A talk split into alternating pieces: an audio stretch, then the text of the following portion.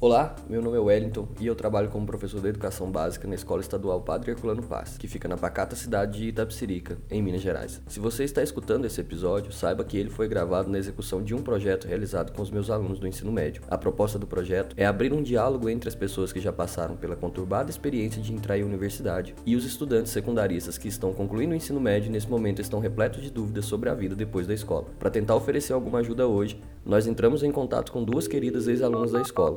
Ana Josiele, que é aluna do curso de Medicina da Universidade Federal de Lavras, e Esther, que é aluna do curso de Bacharelado em Química da Universidade Federal de Minas Gerais. Perguntamos a elas sobre como elas se prepararam para o Enem, como escolheram os cursos e também sobre como elas fazem para lidar com as coisas cotidianas, como conta de aluguel, alimentação e transporte. Escute agora o que elas responderam. Ontem, né, eu tive conversando com as meninas, com a Ana e com a Esther, e a gente fechou alguns pontos que é, a gente vai tratar aqui, mas claro que o, o princípio delas estarem aqui é para tirar dúvida, principalmente dos alunos que têm alguma dúvida em cima de questões relacionadas à entrada ou, ao Enem, ou, ou método de estudo, ou qualquer outra coisa assim. Terceiro ano ou segundo, né, para quem está aí no segundo também, é aquele momento que dá de fato uma certa perdida, dá de fato uma preocupada, e vocês estão passando por uma situação muito mais complicada do que eles passaram, acredito, que é essa situação da pandemia. A gente está aí hoje quase fechando julho e a gente não teve aula direito esse ano ainda dentro da escola. Então, assim, é, muito do que aconteceu com vocês é bem diferente do que eles passaram, mas acho que dá para a gente ter esse contato. É, é uma coisa que eu sempre quis fazer. Tem bastante tempo que eu penso em, em ter esse tipo de reunião, esse tipo de encontro, porque tem bastante gente que a gente conhece, que são pessoas boas, que passaram pela escola, que têm histórias legais para contar, que isso pode ajudar, pode incentivar e pode também facilitar um pouco, principalmente para quem fica um pouco perdido nesse contexto, que é totalmente normal e aceitável. Então, acho que esse contato ele é, é fundamental, principalmente nesse contexto. É, infelizmente, está acontecendo de maneira remota, mas também a gente pode falar que quase que, se não fosse a maneira remota, seria muito difícil a gente conseguir juntar essas duas para sentar com a gente e conseguir falar alguma coisa lá na escola. Então, por enquanto, lá vai como maneira remota, mas pode ter certeza que o convite vai é, já deixar aqui, já deixa o convite para quando a gente puder estar tá na escola de novo, fazer um sentar de novo lá e conversar com essas salas o ano que vem ou com as salas que estarão lá no momento oportuno, acho que já fica aí o nosso convite. Ou depois também para vocês virem falar como é a entrada na carreira, que também é uma situação que, que vai encontrar é, dificuldades, os meninos também vão ter dúvida enquanto a isso. Então, por enquanto, a gente está aqui falando de entrada, tem pouco tempo que vocês entraram, então isso é bom. É, o bom é que é pouco tempo mas não tempo, não pouco tempo suficiente para vocês não saberem também o que é uma vida acadêmica. Então é um período que vocês têm um, ainda não esqueceram de como é passar pelo Enem e entrar na universidade, mas é, já começaram a se organizar enquanto alunos e estudantes dos cursos que vocês fazem. Então isso aí também é um, é um ponto importante, eu acho que a gente vai falar aqui. É, então, é, a lógica mais ou menos vai seguir assim, né? As meninas vão tomar conta da reunião aqui, a Ana e a Esther. À medida que vocês tiverem dúvidas ou qualquer outra coisa que vocês vão passando para a gente, a gente vai abrindo o microfone e vai conversando direto com elas. Não precisa ser nada muito formal, não. A gente pode deixar é, a coisa ficar um pouco mais leve aqui e ficar para todo mundo ter a possibilidade de falar, né? É, pelo que a gente falou ontem, né? A Ana começaria. Isso, Ana? Isso mesmo. Então, beleza. Então, já deixo a palavra com a Ana Josiele e iniciada aqui a nossa reunião. Bom dia, pessoal. Tudo bem? Tá dando para me ouvir direitinho, gente? Então, tá bom. É, então, eu queria contar um pouquinho para vocês sobre como que foi para mim esse processo de do terceiro ano e da entrada na universidade. É, meu nome é Ana Josiele, eu tenho 21 anos e atualmente eu estou estudando medicina na UFLA eu formei no ensino médio em 2016 e eu fiz cursinho durante o terceiro ano. Aí eu fazia o cursinho que tinha aqui em Tapsirica mesmo, que era do Losango. Mas aí a minha nota ficou bem próxima, eu fiquei em lista de espera, mas não consegui passar. Então eu optei por, no ano seguinte da faculdade, continuar fazendo o cursinho e fiz cursinho por mais um ano. E aí, em 2018, eu consegui entrar pelo SISU na UFLA. E aí, eu queria contar um pouquinho para vocês como foi minha experiência dessa época de, de cursinho, de estudar para entrar na faculdade. Então, eu acho que é muito importante, antes de começar a falar sobre estudos e tudo, é, a gente ter, estabelecer um objetivo do que, que a gente quer. Tipo assim, é, você determinar qual curso você quer, conhecer, pesquisar um pouco mais a fundo sobre diferentes, as diferentes áreas que te interessam. Eu lembro que eu estava em dúvida sobre algumas áreas, e aí eu pesquisei, é, vi as matrizes curriculares, é, como que era o mercado de trabalho, e depois que você escolhe, você pode pesquisar também uma coisa que é muito importante sobre as universidades, porque às vezes a gente fica focado que quer passar em uma faculdade e esquece que tem várias outras opções que é possível a gente entrar. Então é muito legal pesquisar sobre a infraestrutura da, univers da universidade, ver em quais faculdades tem aquele curso que você deseja fazer. É, e sobre os estudos, eu estudava assim, que funcionava para mim melhor era, como eu fazia cursinho, eu chegava depois da escola no terceiro ano e estudava a matéria que eu tinha tido no dia anterior no cursinho. Aí eu lia a apostila, grifava as partes mais importantes e uma coisa muito importante também que mais me ajudava a sedimentar os conhecimentos era fazer exercícios, fazer questões. Então é muito importante treinar as questões tanto do Enem quanto de algum vestibular que você for fazer, pesquisar as os tipos de questões que caem naquelas provas específicas e estudando a partir daquilo, treinando as questões e também redação, que é uma coisa muito importante porque a redação pode aumentar muito a sua média final. Então, pesquisar sobre os temas que mais caem, ou possibilidades de temas que podem cair na redação e fazer pelo menos uma por semana e refazendo, vendo o que, que você pode melhorar, vendo a gramática, e a Esté pode falar um pouquinho e depois eu vou complementando o que eu acho importante. Bom dia, gente. É, então, meu nome é Esther, eu estou cursando bacharelado em Química na UFMG. É, vocês estão me escutando? Só para confirmar isso? Tá, beleza. É, então, é, eu vou começar falando como que foi é, escolher esse curso, que é um pouco distante né, do pessoal, porque nem eu conhecia muito sobre a química antes do terceiro ano. E eu, desde pequena, eu queria muito fazer ciência. Eu falava para minha mãe que eu queria ser cientista. Mas é um conceito um pouco vago, né? Quando você olha por esse, por esse lado. Então, é, conversando é, com, com os meus amigos é, e até pelas matérias do, do ensino médio, eu reparei que eu gostava muito de biologia. Eu, biologia, para mim, era a minha paixão. Só que procurando, fazendo essa pesquisa depois no terceiro ano sobre as grades, as grades curriculares, sobre quais matérias eu teria que, que fazer dentro da faculdade, eu, eu percebi que teria um grande peso de anatomia. E eu tenho uma, um problema com qualquer coisa que envolva anatomia. Então, assim, eu já tinha descartado essa possibilidade. E aí eu lembro que no final de 2016, conversando com a minha prima, eu cheguei e falei: olha, eu vou fazer química, porque é o mais próximo que tem é, do que eu queria fazer, que era misturar uma coisa na outra e explodir, era fazer é, experimento, é, conseguir encontrar uma coisa é, misturando A com B. E eu coloquei isso na minha cabeça, só que eu não sabia onde que eu iria fazer esse curso.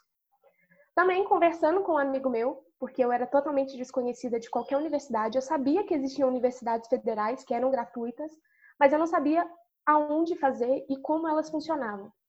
Então, é, eu, eu, eu tinha ciência de que eu não queria estudar aqui em Itapsirica. Tipo, eu não queria ter que vir para casa. Só que tem outro problema relacionado a isso, que é a situação financeira. Então, é, eu não poderia ao mesmo tempo ir para muito longe, mas eu também não queria ter que ficar aqui. Eu sempre quis ter a oportunidade de, de sair. Então, um colega meu me disse, me apresentou a FMG, é, que é em Belo Horizonte, então é uma coisa que é, não é muito longe daqui, em três horas ou menos você consegue chegar aqui, mas ao mesmo tempo você não precisa ficar aqui. É, então, eu entrei é, é em contato com pessoas que estudavam lá, é, questão de Facebook mesmo, igual a gente está fazendo aqui, a gente conversa é, chama, vê que a pessoa estuda lá, entra e fala, olha, como que funciona? Você pode me explicar um pouquinho como que é essa questão de, de entrada, como que é essa questão de, de como que um estudante que não mora na cidade se mantém aí? Uma questão assim, por alto mesmo, para você ter ideia, pelo menos, é, de onde você está é, colocando os seus, as suas é, vontades, né? Onde você está almejando entrar. E aí, é, eu lembro que eu comecei, é, até o terceiro ano, eu não me dedicava ao Enem, eu passei o primeiro e o segundo ano dedicando ao ginásio, né? Então, é, eu já tinha amigos que estudavam para o Enem desde o primeiro ano, e foram eles que, que me passaram essa questão de coisas de TRI, que tem aquelas coisas meio manjadas, que é melhor você acertar questões mais fáceis do que acertar uma muito difícil. É, questão de é, quais matérias que são mais cobradas, aonde você tem que mais se, se é, focar para poder é, tirar uma boa nota.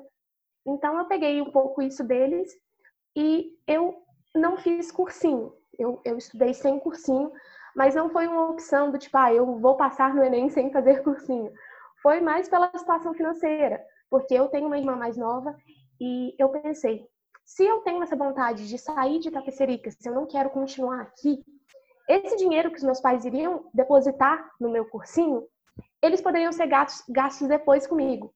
Então, é, eu, eu optei por não fazer, é, mais pela essa questão financeira mesmo. E eu vejo prós e contras. É, você tem um, um, uma questão de que você mesmo pode fazer seus horários, você mesmo pode adaptar a sua forma de estudo. E o contra é que isso não é fácil de fazer. Não é fácil de você adaptar os seus horários, não é fácil de você fazer a sua própria grade de estudo. Então, é, uma coisa que eu já queria deixar claro desde o início é que isso pode ser determinante. Eu sou uma pessoa que eu tenho muita dificuldade com horário, com, com seguir um, um, um cronograma. É, na faculdade eu descobri que isso tem um termo, que chama uma pessoa planejadora. É uma pessoa que planeja, planeja, mas ela nunca começa a fazer. Eu sou essa pessoa. Eu faço um cronograma de, olha, eu vou sete e meia eu vou acordar, eu vou fazer isso, isso, isso. Dá nove horas, eu não comecei a fazer o que eu devia ter feito sete e meia. Então, é, eu acho que é, se você vê que isso é muito determinante, que você não consegue modificar um pouco a forma de lidar com as coisas para poder seguir esses horários, é, e você tem condição, né, que é o mais importante, você tem a, a possibilidade de entrar no cursinho, é, não, não pense que, que, que é uma coisa que, assim, vai determinar você estar tá dentro do cursinho, porque você consegue, sim, é, passar sem, sem isso, mas é um facilitador, é um facilitador e, e pode ser importante para você. Então, vai de cada pessoa, não, não quer dizer que um é melhor do que o outro. E, então, é, um exemplo disso é que de janeiro a março, mais ou menos, abril, eu lembro que eu estava, é aniversário da minha irmã é dia 19 de abril, e eu estava estudando biomas. E eu tava, eu, eu estudava no, em livro mesmo, eu estava lendo, eu ficava lendo. E até então eu não sabia a minha forma de aprendizado, a minha melhor forma de aprendizado. E eu lembro que eu estava lendo e eu falei assim: nossa, eu vou dar um descanso, né, no dia do aniversário da minha irmã, não vou estudar e tal. Eis que me vem uma, um insight, sabe? E eu pensei assim, gente, é abril e eu só estudei biomas. Eu tenho a matéria inteira do Enem para estudar ainda e eu só estudei biomas. Então, é, o que eu, que eu fiz foi é, começar a ver vídeo no YouTube para poder agilizar o meu aprendizado. Então, é, a partir desse dia que eu vi que eu estava é, postergando muita coisa, é, eu comecei a seguir mais os horários, eu comecei a, a, a me forçar um pouco a seguir o meu planejamento. É, com os materiais, eu colocava lá, olha, eu tenho até final de abril para aprender tal coisa. Então, eu, eu me adaptei mais às videoaulas, eu via videoaula de graça no YouTube mesmo. É, e fazia resumos. É, eu não escrevia tudo que o professor falava, eu fazia, fazia o resumo de partes mais importantes, até porque, como eu tinha pouco tempo para poder aprender a matéria do ensino médio inteira, é, eu tinha que, que ir pegando os atalhos. É, por exemplo, eu sempre tive muita dificuldade em física, porque eu tive um gap, uma, uma, uma deficiência em física no primeiro ano. É, eu fui um pouco acomodada também, eu não fui atrás, mas eu simplesmente cheguei no terceiro ano sem saber física. Então, em matemática também eu passei uns sufocos. A Nayara lembra, lembra dos meus sufocos no segundo ano com matemática. Era, assim, a, a minha. É, é o chamado analfabetismo funcional. É quando você sabe, a pessoa, por exemplo, um exemplo básico. A pessoa te dá uma conta de mais, você sabe que aquilo é somar dois valores, mas você não sabe realizar aquela conta. Então, assim, eu tinha muita coisa que eu sabia o que era, mas eu não sabia executar. Então, é, o, que eu, o que eu aprendi, até, até estudando para o Enem mesmo, como o Enem funcionava, é que não adianta você querer avançar num assunto que você não sabe e que está lá na frente da matéria se você não sabe o básico. Porque é, é, é, isso parece clichê de falar. Mas como você espera fazer uma conta de, por exemplo, trigonometria, se você não sabe dividir ou subtrair ou, ou, ou multiplicar, entendeu? É uma coisa, uma coisa que é muito importante. Então tem um canal muito, muito famoso no YouTube, que é o do Ferreto, de matemática, que ele tem uns 200 vídeos é, direcionados para o Enem. Gente, eu juro para vocês, eu vi, eu comecei a ver os vídeos dele de soma. Eu vi vídeo de soma, como somar um mais um. E assim, eu fui até o final e eu, eu fazia, como a, a Ana falou, é, exercícios são fundamentais. É, não adianta você ficar o tempo todo no, no, teórico se você não executa aquilo. Então, eu tenho uma, tenho uma plataforma que eu usava, eu até esqueci o nome, depois eu posso passar ela pro, pro, pro Wellington, é, que é, ele, ele te dá é, questões de várias, várias universidades, você pode selecionar, selecionar lá, fazer só do Enem, ou re, realmente fazer as, refazer as provas. E eu fazia, eu cheguei, eu acho que no final do ano, com mais de 1.200 questões de matemáticas realizadas na plataforma. Porque era realmente uma coisa que eu sentia dificuldade e eu vi que eu precisava focar pelo menos no. no eu, eu sempre foquei no básico, eu sempre foquei em acertar as mais fáceis. Porque é uma coisa que, igual a Ana falou, a gente tem que ter em mente é, antes de começar a estudar. É, um, um, objetivo, igual, o meu objetivo era passar em Química na UFMG. A minha modalidade era a modalidade 2 de cota de, de escola pública e de baixa renda. Então, o que eu fiz antes de começar a estudar foi olhar a, a última nota de corte de 2016, que no caso era 675, eu acho que é a menor, era a menor nota do meu, da minha modalidade, e então eu foquei nisso, eu precisava tirar 675, assim, no mínimo. E eu não queria muito mais do que isso, eu queria poder passar no meu curso. É, eu lembro que eu, fiz, eu fiz os três Enems, o, de, o do primeiro, segundo e terceiro ano, mas eu só estudei para o terceiro. E no primeiro ano, eu lembro que eu tirei 540 na minha média. No Enem de 2016, eu tinha tirado 634. E uma coisa interessante também de falar é que quando você tem uma nota relativamente baixa, por exemplo, eu falo, você está na faixa dos 600. Se você quiser aumentar de 600 para 700, é uma coisa bem mais fácil de fazer do que você querer aumentar de 700 para 800. Porque é, dos 700 aos 600, você ainda tem questões que são fáceis e médias para acertar que te levam até ali.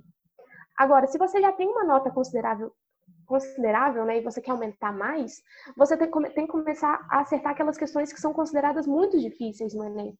E esse não era meu objetivo. Meu objetivo era alcançar a nota 675.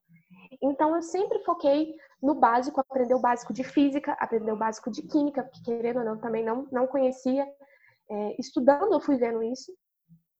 E, e é, uma coisa que também me ajudou muito, que é fundamental para quem não faz cursinho, eu acho, que é você ter a noção de que o ser humano ele é, é ele é regido mais pela emoção. Querendo ou não, tem, tem pesquisas dentro da universidade, eu vi muito disso, é que a gente consegue é, se ligar mais a uma coisa que a gente se relaciona emocionalmente. Por exemplo, por que aquele livro que você gosta muito, você decora até as frases que você gosta? Você nem precisa ficar relendo, é só de você ler e falar assim, eu gostei disso, você decora.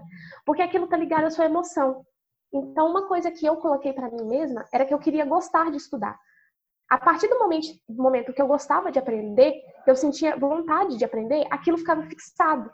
Então, assim, eu não sabia história, eu não sabia muita coisa de história, mas eu tinha tanta vontade de ver um vídeo de história para saber o que, que aconteceu em tal ano, é, que aquilo, eu, às vezes eu nem precisava rever de novo, porque a, a, a vontade que eu tinha, a, a genuína mesmo, de, de de aprender me fazia guardar aquele, aquele, aquele assunto. E pode parecer impossível, mas eu não era essa pessoa e a gente consegue trabalhar isso na gente. Isso não é uma coisa que a gente nasce com. Então, assim, pessoas extraordinárias nascem com vontade de aprender. A gente consegue se moldar. A gente é sempre, a gente está sempre se modificando. Então, vendo de longe, a mesma forma, eu já tive é, é, estudando para o Enem, eu via pessoas falando isso, eu falava assim, mas tá, e o que, que eu faço? Vai descer uma coisa do céu e me fazer ter vontade de estudar. Não, é só você se, se encontrar a forma que você gosta de estudar e, e, e conseguir é, é, ver uma, um lado bom naquilo. Às vezes você está estudando português, português para mim é um, um, saco. E eu pensava, nossa, mas é, se eu ir bem na redação, por exemplo, eu posso, pode me ajudar muito, pode levantar muito a minha nota. Ah, então deixa eu ver o que eu posso fazer aqui para poder me interessar pelo assunto e gostar. Às vezes eu, eu via vídeos de, literatura é, e procurava uma coisa que iria me ajudar na redação dentro daquilo.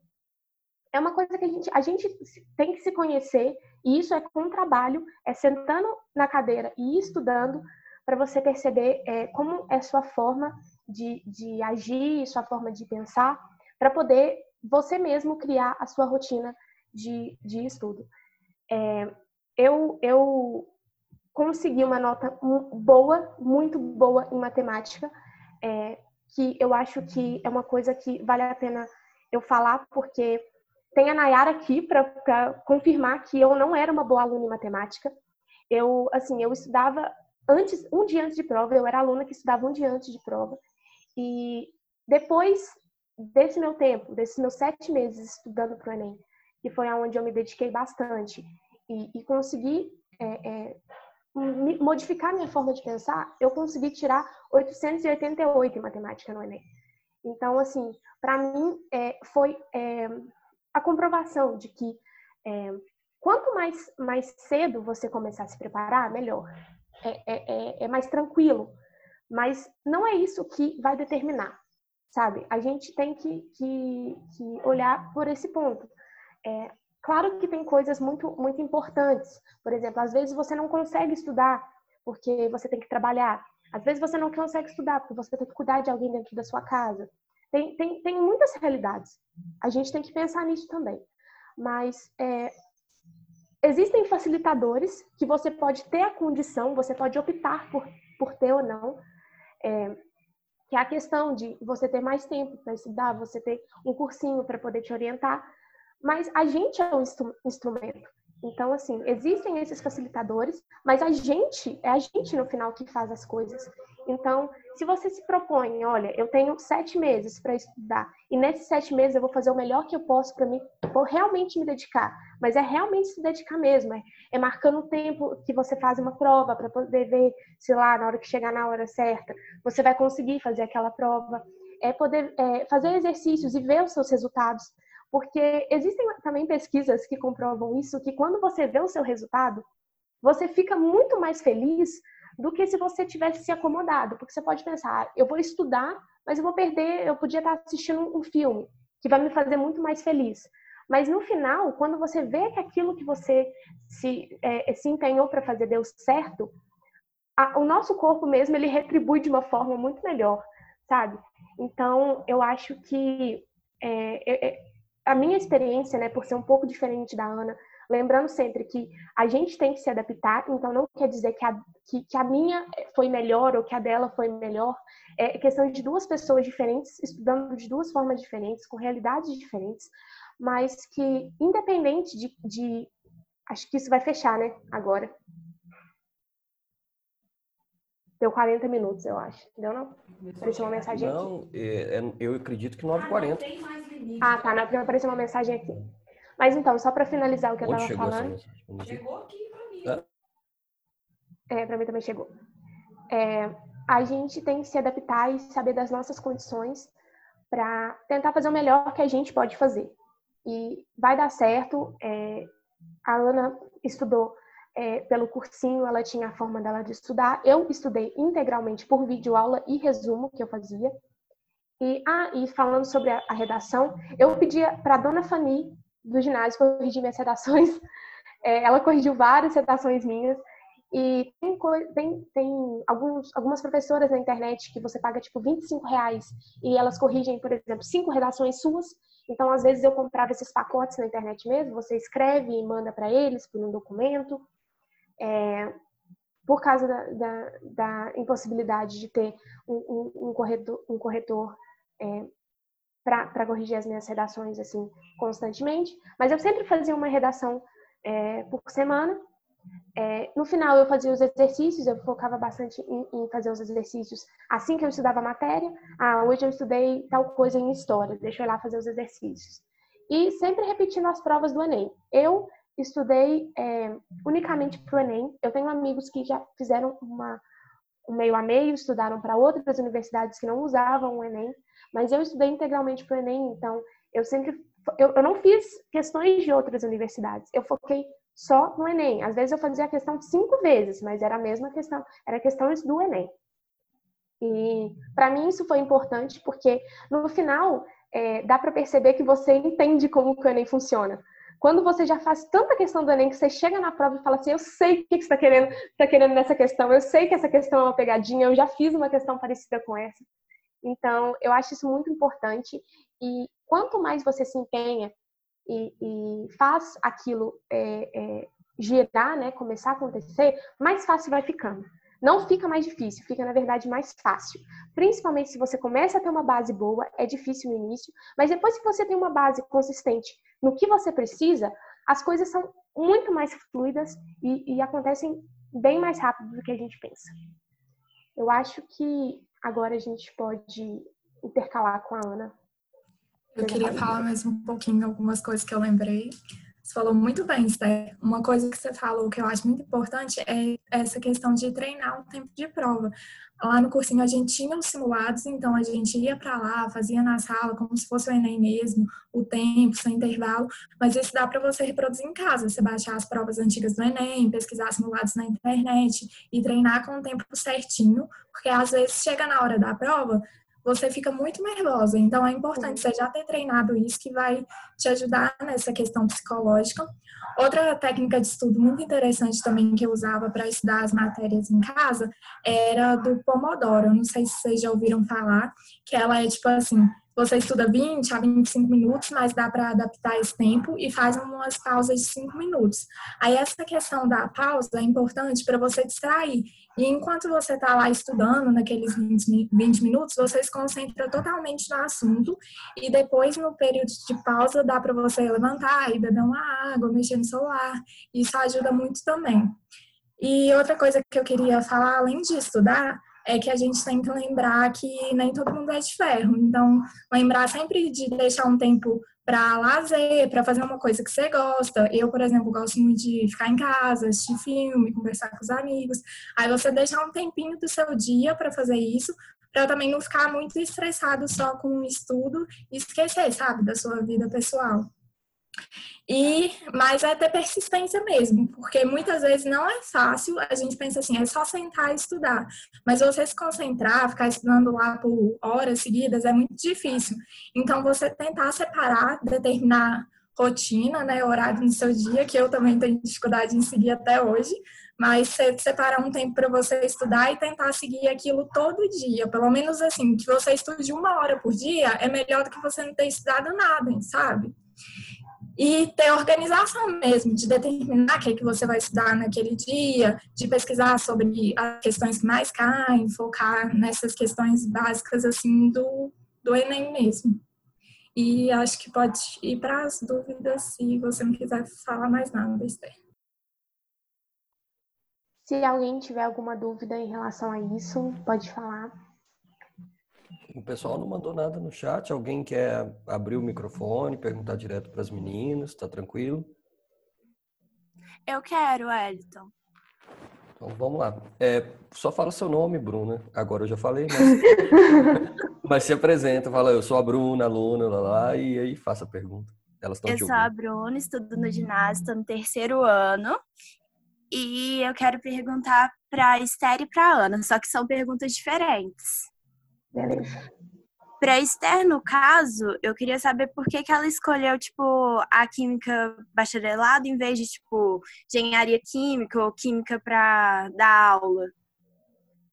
É, então, foi uma coisa que é, a sua pergunta ela envolve todas as fases da minha vida. Porque no início eu queria muito ser professora, eu sempre gostei muito de ensinar.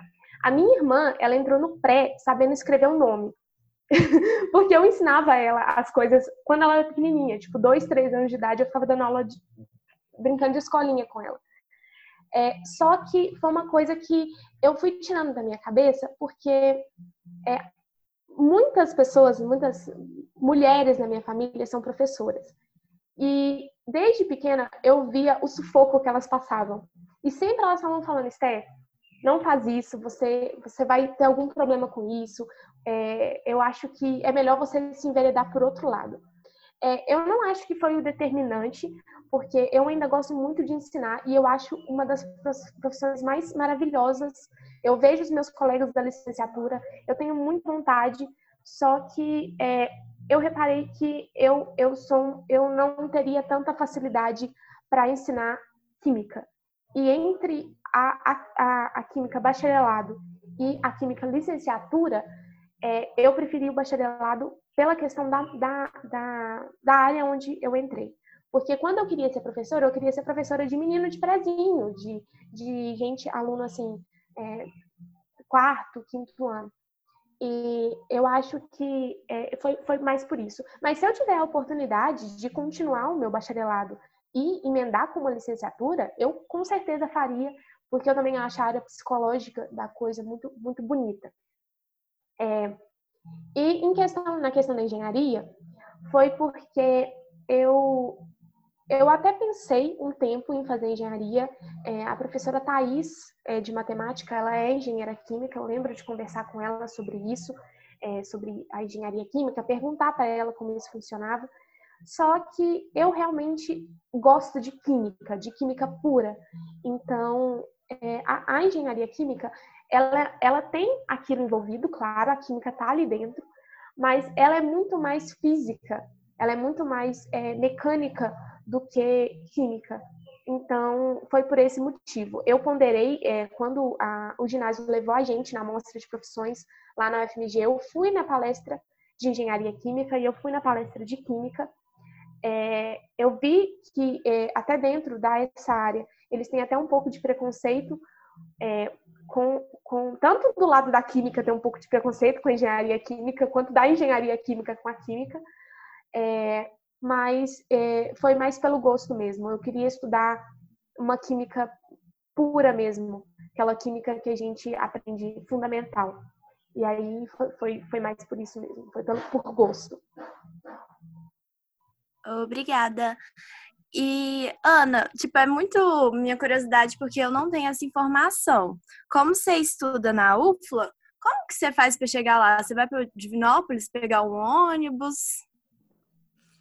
Então, é, a Esther até falou da distância, eu esqueci de falar. A UFLA fica a 150 quilômetros daqui, então é bem pertinho, dá, de carro dá umas duas horas. Aí tem um ônibus que vai de Divinópolis para Lavras. E dá para você pegar esse ônibus em, no posto do Beira Rio. Então, tipo assim, às vezes meu pai me levava até o Beira Rio, eu pego o ônibus e vou até Lavras. E aí de ônibus demora um pouquinho mais, porque para no meio das cidades, mas dá para chegar tranquilo, sabe? Tem ônibus três vezes por dia, todos os horários. E Lavras também é uma cidade muito boa. A gente vai falar um pouquinho mais sobre as universidades daqui a pouco, mas a cidade de Lavras em si é muito tranquila. A Nayara também já morou lá, ela pode falar. Eu gosto bastante de morar lá. E, tipo, para mim, foi um determinante também para escolher o local da faculdade, porque como a gente mora em cidade pequena, eu acho que eu não me adaptaria tão bem a morar em uma cidade grande. Então eu gosto de ir lá porque não é tão grande assim, tem 100 mil habitantes, é bem tranquilo, dá para você conhecer as pessoas.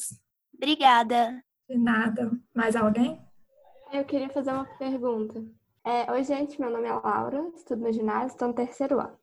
Então, em relação ao custo de vida, tipo assim, moradia, como que foi para achar lugar para morar, porque eu penso que é um, é um processo complicado, ainda mais para a gente aqui que sempre morou em cidade pequena, sempre conheceu todo mundo, e, tipo, não tem confiança para ir para uma cidade totalmente diferente para morar com pessoas que você nem conhece. Conta um pouquinho para a gente como que foi essa, esse processo. Então, na, no meu caso, é, eu não, não, tinha, eu não tenho parente nenhum em Belo Horizonte.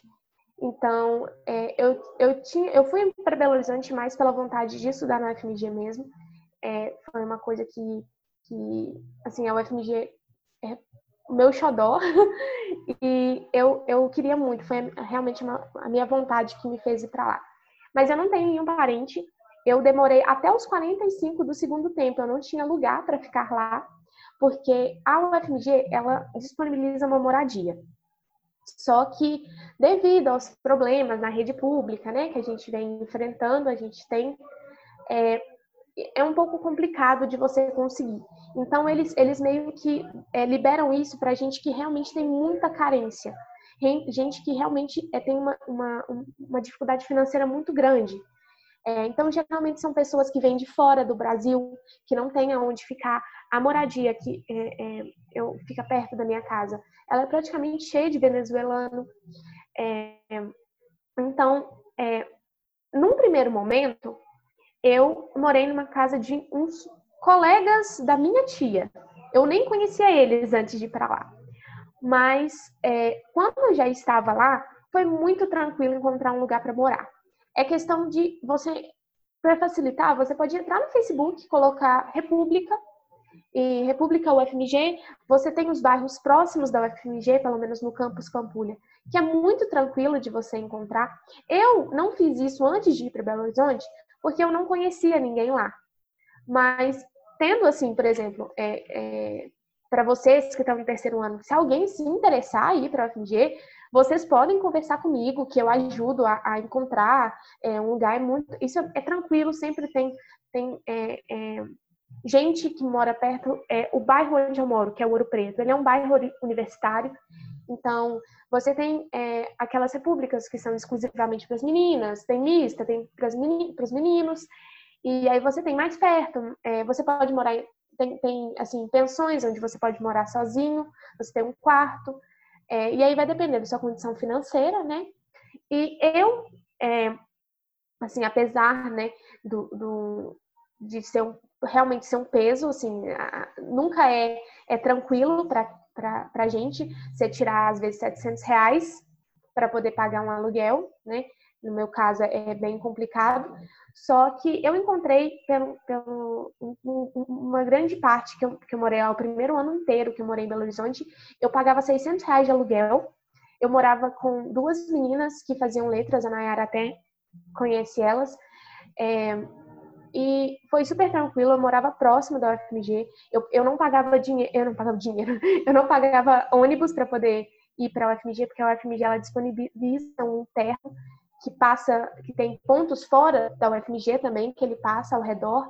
Então, se você mora próximo ali, nesses bairros perto, Liberdade, São Luís, Ouro Preto, você consegue pegar o ônibus da faculdade. Então, eu, eu, pagava, eu pagava esses 600 reais de aluguel e eu sempre utilizei o ônibus da universidade. E dentro da UFMG, que eu acho que até a Ana pode comentar depois, que a gente tinha falado sobre isso, tem a questão da ajuda universitária. Porque a moradia, ela está inclusa nessa ajuda universitária, ou seja, você pode entrar lá e pedir a moradia. Eu pedi, mas no meu caso, é, eles têm três níveis lá de, de carência. Tem o nível 1, que é de aquela carência bem, bem pesada, né? É bem difícil. É, tem o nível 2 e o nível 3, eu fui classificada nível 2. E eles dão uma prioridade para o nível 1. Então, eu não consegui entrar na moradia, é, mas eu, consigo, eu consegui uma bolsa de 300 reais. Eu recebo essa bolsa há dois anos nenhum momento essa bolsa foi cortada e você vai lá e, e pede para renovar, ela renova de seis em seis meses e até agora, no momento de pandemia, eles aumentaram a bolsa em 200 reais, ou seja, quem estava ganhando 300 agora ganha 500 reais, quem estava ganhando às vezes 500 reais, que é a bolsa do nível 1, agora ganha 700 reais. Então, é, é, um, é, é, complicado quando você só tem essa bolsa para se manter. Então, é muito importante falar isso, porque é, tem aquela coisa dos níveis, né? Tem pessoas que têm mais condições, tem pessoas que não têm. Mas no meu caso, o meu pai, ele ficou por conta de pagar esses 600 reais para mim no primeiro ano que eu morei lá. E eu usava essa bolsa de 300 reais para alimentação e para o que eu precisava é, fora, né? Às vezes eu ia, precisava comprar alguma coisa. E assim, dava tranquilo, dava bem, bem tranquilo. A questão da locomoção daqui para Belo Horizonte, é, tem um ônibus que é três vezes por dia também, E é, dá, geralmente, quando você vai de ônibus, dá quase umas quatro horas, mas dá quase umas quatro horas, porque ele para em todas as cidades que existem entre Belo Horizonte e Tapsirica. Mas se você for de carro, é, tem muita gente que vai de carona. Então, de carona eu já cheguei em menos, menos de duas horas e meia em Belo Horizonte. Então, é, tem isso também. Mas a minha questão financeira foi essa. Eu usava os 300 reais para alimentação, né? Ainda uso até hoje e eu pagava geralmente isso. Mas eu também tenho amigas que chegaram a pagar é, 400 reais, mas moravam com mais pessoas. Eu tinha amigas que pagavam mais de 1.200 reais para morar sozinha. Então, assim, é, eu acho que é, uma, tem uma, é bem versátil. É, e, e, e, você consegue encontrar um lugar próximo da FMG que é bastante bom.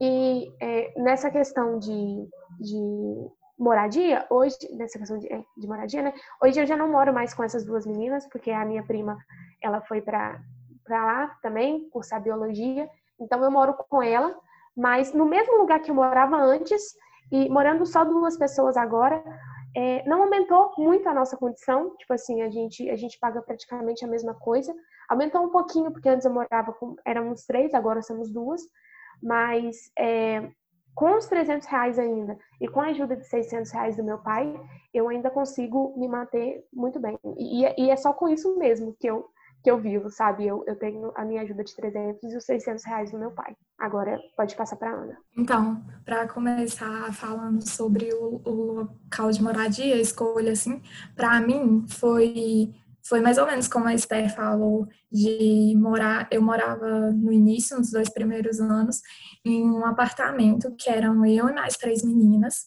E eu achei esse apartamento foi porque eu conversei com a Júlia Figueiredo, que já fazia medicina lá na UFLA, então ela me ajudou e me contou que tinha também esse grupo no Facebook sobre vagas em repúblicas e apartamentos de Lavras, da UFLA. E aí lá eles anunciam frequentemente, tem anúncio de todo o preço também. E aí nesse lugar que eu morava com mais três pessoas, incluindo todas as contas, internet, água, luz, aluguel, eu pagava 400 reais e, e aí a alimentação e o restante também é bem acessível, porque dentro da UFLA também tem essas, esses auxílios universitários, Lá também tem o transporte, o mamute interno, e o lugar que eu morava por 400 reais, que é um preço assim razoável, acessível.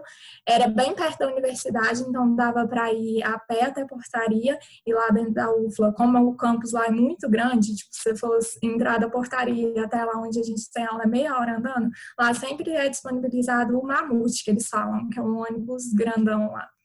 E aí, também tem a questão de a pessoa que, que entra e pode requerer vulnerabilidade tem acesso à bolsa também, também pode requerer essa moradia estudantil que é dentro da própria faculdade.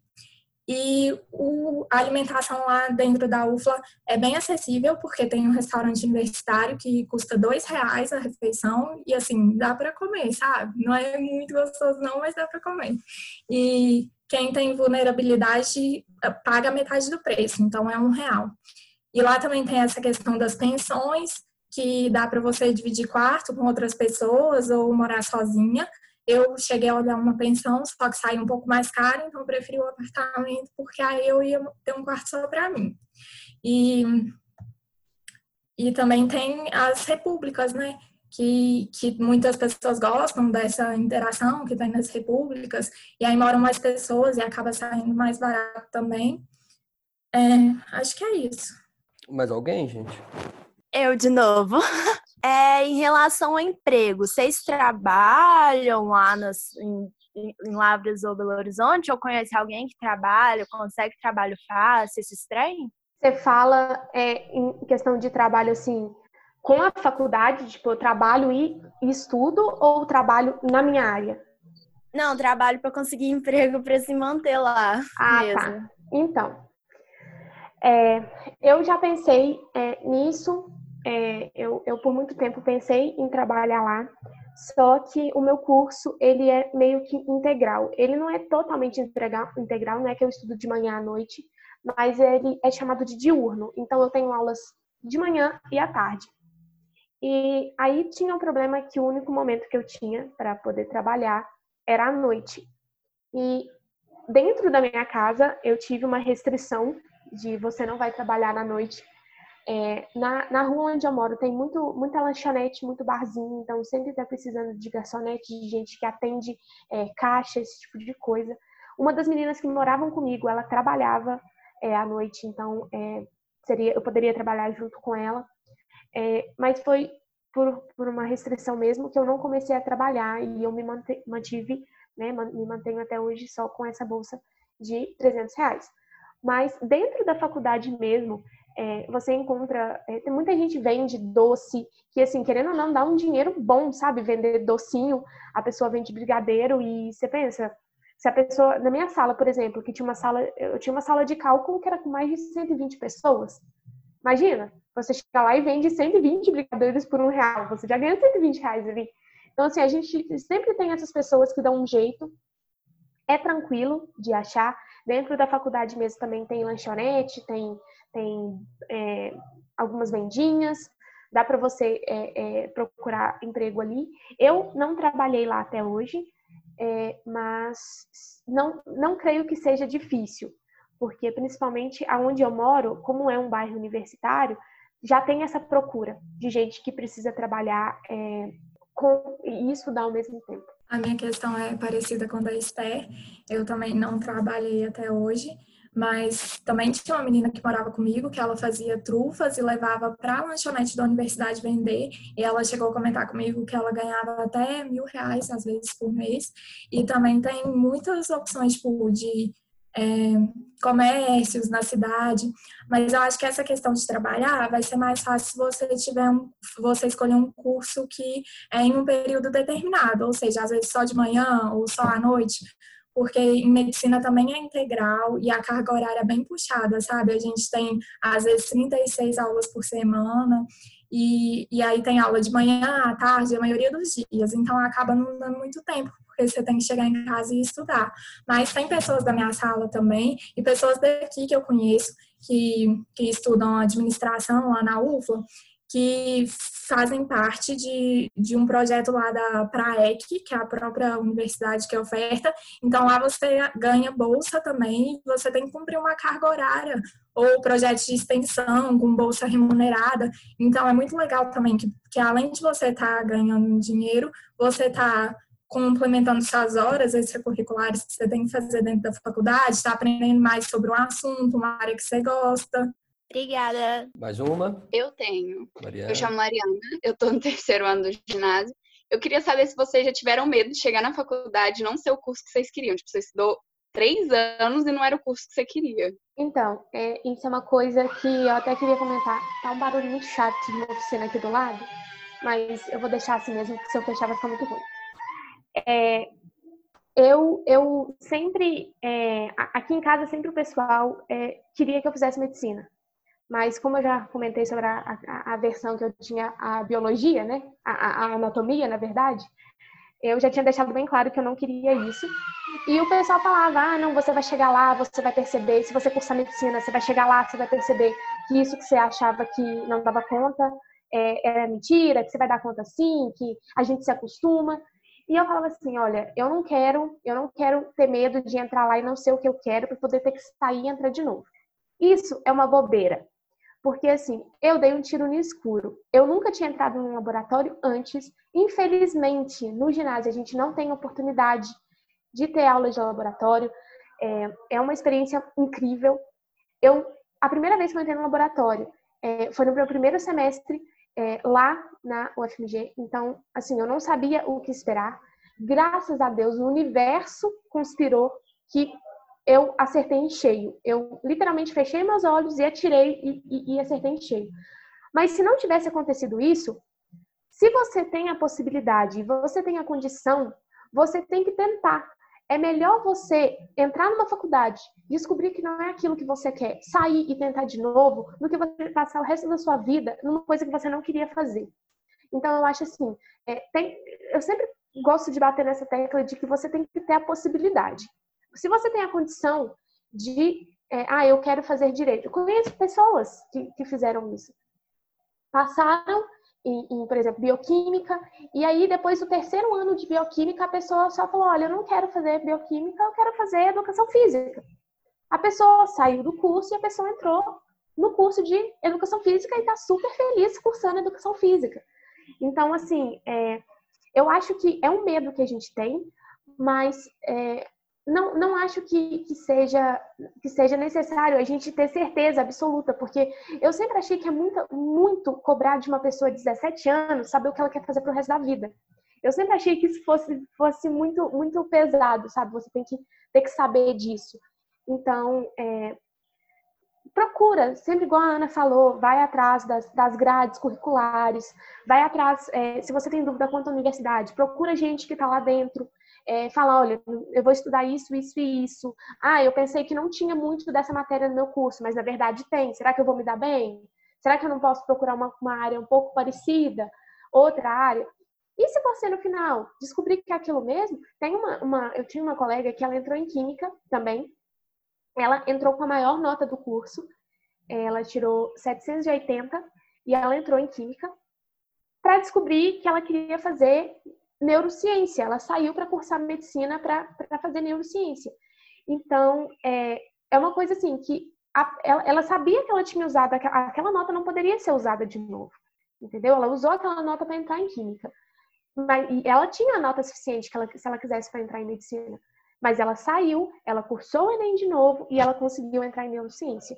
Então, eu acho que assim, é uma questão de você, primeiro, ter a possibilidade de fazer isso, e segundo, você querer. Porque, como eu sempre digo, a gente tem a facilidade de permanecer no mesmo lugar que a gente está. Mas a gente pode se readaptar e tentar fazer de novo. É sempre uma opção. Então, acho assim, é um medo que você, que, a gente tem mesmo, eu, eu, eu, concordo com você, que dá um medinho de você entrar lá e falar, putz, mas eu, eu não suporto o que eu estou fazendo aqui. Mas é, é, não precisa ter medo de recomeçar, porque se você recomeçar e no final estar realmente numa coisa que você gosta, vai ser muito mais gratificante do que você se acomodar no lugar onde você estava, porque só não queria ter que fazer aquele processo todo de novo eu acho que, que vale a pena tentar sempre. A gente está sempre tendo que escolher o que a gente, a gente vai fazer. Eu acho que a Esther falou perfeitamente. Tipo assim, eu entrei também, tive a sorte de gostar do que eu escolhi e do que eu estou fazendo. E quando você vai entrando, você entra na faculdade, você vai conhecendo mais sobre o assunto, não sei como é nas outras universidades, mas na UFLA também tem muito a opção de transferência interna entre cursos. Então tem muitas, muitas pessoas da minha sala que faziam direito, engenharia química, faziam vários outros cursos e aí conseguiram com a nota do ENEM que elas já tinham entrado na faculdade, só transferir o curso, sabe? Por exemplo, tem um menino que já estava no nono período de direito, ele já estava praticamente formando, e aí ele percebeu, tipo assim, o que, que eu estou fazendo aqui, não era isso que ele queria, e aí ele transferiu para medicina e ele está gostando muito. Então, eu acho que é isso, você tem essa possibilidade também de entrar, e às vezes, se você vê que não está gostando daquilo, dentro da, da própria faculdade mesmo, você pode escolher outro curso, pode conversar com alguém que você conhecer é, na universidade, conversar sobre outras possibilidades, sabe? Como é o curso das outras pessoas e ver se você se identifica mais com alguma outra área e transferir, que às vezes nem é tão difícil assim, sabe?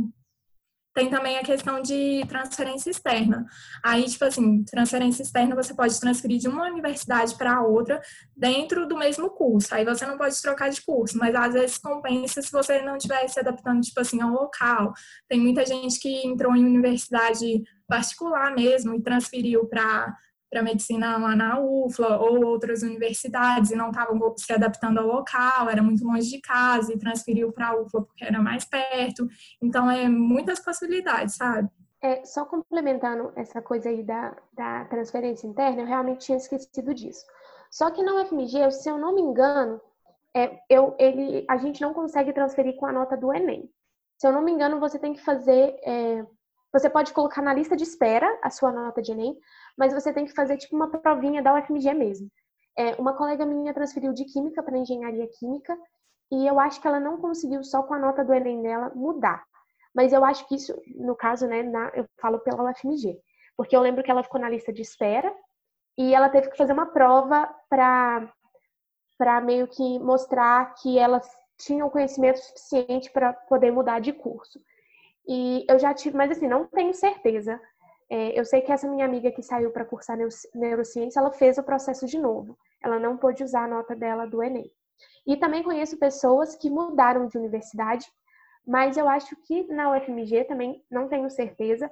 Você consegue fazer isso na rede pública. Por exemplo, se você estiver dentro de um IF, você consegue transferir para a UFMG. Mas eu acho que se você tiver em alguma faculdade federal, eu acho que não. Mas isso é uma coisa assim que eu tenho que, que verificar também. Obrigada. Outra transferência, eu posso também falar um pouco de, de, da UFOP. A UFOP era por área afim. Então, assim, da história era muito comum a pessoa entrar em história ou entrar em, em letras e ir para direito, porque era área afim. Você não ia sair da história para conseguir, sei lá, saiu da história e foi fazer química, porque não, não tem relação, mas com relação é, é possível essa transferência. Então, às vezes você entrou, você não entendeu que aquele curso é o que você quer, você consegue ir para outro, outro curso. É interessante também notar que, normalmente, o nosso mundo é muito pequeno antes da gente cair dentro da faculdade. A gente não entende, de fato, o que, que aquelas profissões significam. Então, assim, é, eu posso falar pela história, que é um, uma... Vocês têm a disciplina de história, vocês estudam história nove, dez anos dentro da, da, da, da escola, só que se vocês entrarem num curso de história, vocês vão ver que é totalmente diferente do que a gente faz. Então eu imagino que isso assim para qualquer outro curso ia pegar no, no, nível muito muito grave também de tentar entender o que que aquele curso é de fora é muito difícil. Então é o espaço de conversa, de troca, de entender o que que aquele o que que aquela universidade te proporciona, o que que aquele curso vai te oferecer é um negócio que tem que ser construído mesmo. Por enquanto, né, na hora que a gente está escolhendo, eu acho que é muito bom a gente escolher pelo que a gente tem facilidade ah, eu, sei lá, tenho mais facilidade em, em escrever coisa, tenho mais facilidade em entender cálculo. Aí a gente vai mais ou menos por aí. Mas quando a gente entra dentro da universidade, que a gente vai saber de fato é, o que que pode, o que que você pode fazer com a habilidade que você tem, na verdade, mais ou menos por aí. A Nayara, eu queria que você falasse um pouco da transferência. É que a Nayara, ela começou a estudar em Lavras e depois foi para Ouro Preto também. Então tem essa, essa experiência. É, bom dia, gente é, eu passei por esse processo de transferência, mas antes de falar dele, eu queria só comentar é, essa ideia do curso, de você achar que aquele curso não é o que você queria. A gente, né, eu finalizei o curso de matemática, né, gosto muito do que eu faço, mas ao longo do curso eu tive pequenos surtos falando que eu não ia fazer aquilo, né, quando eu estava no meu segundo período, eu tive que fazer a disciplina de física e era uma coisa horrorosa, assim, muito, sof muito sofrimento. Então, eu lembro que esse dia eu desci a pé, eu morava no alojamento da UFLA, né, que é dentro da universidade, e ele é bem lá perto da portaria. Então, do alojamento até onde tinha aula, era, igual a Josiane falou, 30 minutos de caminhada. E aí, nesse dia, eu saí arrebentada da prova, eu estava chorando, liguei para minha mãe e falei que não ia fazer aquele curso mais, porque era sofrimento demais para ganhar pouco e que não era certo que eu ia fazer engenharia, que pelo menos eu ia ganhar dinheiro e tal. Mas depois passou, minha cabeça voltou no lugar, falei, não, eu não quero ser engenheiro, eu não quero trabalhar com empresas, então tirei isso da cabeça. É, então, essas coisas acontecem, você questionar, porque às vezes a gente entra com uma ideia romantizada do curso, acha igual a gente que fez licenciatura, a gente não aprende a ensinar sabe? É uma coisa estranha. A gente aprende a base teórica e tudo, mas a gente não tem aquela ideia de como que vai ser a sala de aula. Então, isso acaba mexendo um pouco com a gente. E aí eu fiz dois anos em Lavras, eu terminei o famoso ciclo básico, né? Então eu fiz todos os cálculos, eh, essa parte da, da, da, física, até reprovei na disciplina e tal.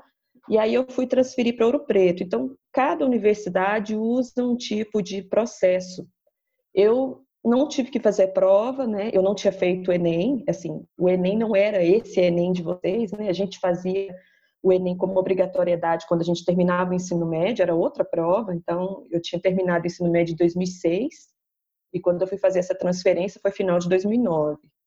E aí eu só mandei minha documentação com meu histórico escolar, né, as notas e tudo, e fui aprovada e comecei a cursar na UFOP.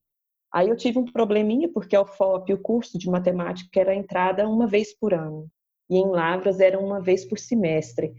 Então, disciplinas que é, eu precisaria fazer, ela só ia ser ofertada dali um ano. Então, em vez de eu concluir o curso com quatro anos, eu acabei concluindo com cinco. Ou eu teria que fazer o meu último ano com muitas disciplinas pesadas da matemática junto com o TCC. E aí eu não pude fazer. Eu optei por deixar, e aí eu só fui concluir o curso no final de 2012, mas nós enfrentamos uma greve, e eu só fui formar mesmo em maio de 2013. Mais alguém? Mais alguma dúvida aí? Mais alguma pergunta? Eu, eu tenho. Vamos lá. É, eu sou Cristian, estou fazendo o segundo ano do ensino médio. Eu queria saber como funciona o Enem na questão da faculdade. Como a Esther falou, eu só me, encontra... eu me encontrava no mesmo estado. Primeiro e segundo ano só estudava para o ginásio. Eu acho que até agora não caiu a minha ficha da complexidade que é a questão da faculdade. Então, não sei se para eu passar na faculdade da disciplina que eu quero, eu só preciso de notas boas das matérias relacionadas, ou tenho que, ou tenho que ser bom em ter uma média boa. Eu tenho, eu não tenho referência sobre esse aspecto e queria retirar essa dúvida. Então, é uma coisa muito importante também é o que você falou, porque depende da sua faculdade. Então, assim, é, eu joguei a minha nota na USP. É, eu não tinha intenção de cursar a USP, mas eu só queria ver como é que seria. Tem as faculdades que elas têm pesos. É, então, assim, pode ser que se para você querer entrar num curso, por exemplo, em Química na, na, na USP, você tem peso 2 em natureza. Então, a sua nota de natureza, ela, ela, tem, ela tem um pouco mais de, de importância do que as outras. Só que no caso da UFMG, eu não sei falar de todas as federais, mas eu acho que a maioria delas é peso 1 para tudo. Eu não sei. É, no caso, você tem a sua nota que você tirou, sabe? Nada é multiplicado, você tem a, a nota que você tirou naquilo. Então, é, se você. A sua nota que saiu lá é a nota que você vai colocar na faculdade. Ela não vai aumentar nem vai diminuir, dependendo da sua área. Então, assim, eu posso te assegurar que você não precisa ser o melhor na sua área para poder entrar no curso que você quer. Até porque é, é sempre importante falar isso, que você está entrando na faculdade é, para aprender aquilo. Você não precisa ter uma, uma noção é, é, completa do seu, do seu curso para poder é, entrar. Eu, a, nota, a minha nota de natureza foi 714, né, que é a área onde está inclusa a química. Eu acertei 13 questões em biologia, 9 em física e 8 em química. Então, assim, se fosse para me considerar isso, a química teria onde que eu teria ido mais baixo. É, e em matemática, que foi a minha maior nota. Então, assim, é, se você quer, por exemplo, cursar uma, uma coisa na área é, que, que, envolve é, linguagens, vai ser até um pouco difícil, porque linguagens no Enem geralmente é uma nota que não sobe. Eu acertei 35 questões em linguagens em 2017 e eu tirei 641. Enquanto acertando 32 em matemática, eu tirei 888. Então, assim, não é uma coisa que vai ser definido se você não tiver peso eu acho que é importante você verificar isso também. Se você está entrando numa faculdade onde você tem muito peso na área, no seu curso tem muito peso na área onde você quer entrar, aí compensa você dar mais atenção para aquela área. Mas, por exemplo, na FMG eu posso te assegurar que você não precisa ter fechado, por exemplo, você quer cursar, é, vamos supor, você quer cursar física. Você não precisa ter, acertar 15, as 15 questões de físicas para você entrar. Se você tiver, tirar uma nota que te permita entrar em física, você vai entrar em física e aí é lá onde você vai aprender o que você precisa. E isso você tem como prova que a minha menor nota da, da, de todas as provas foi em química.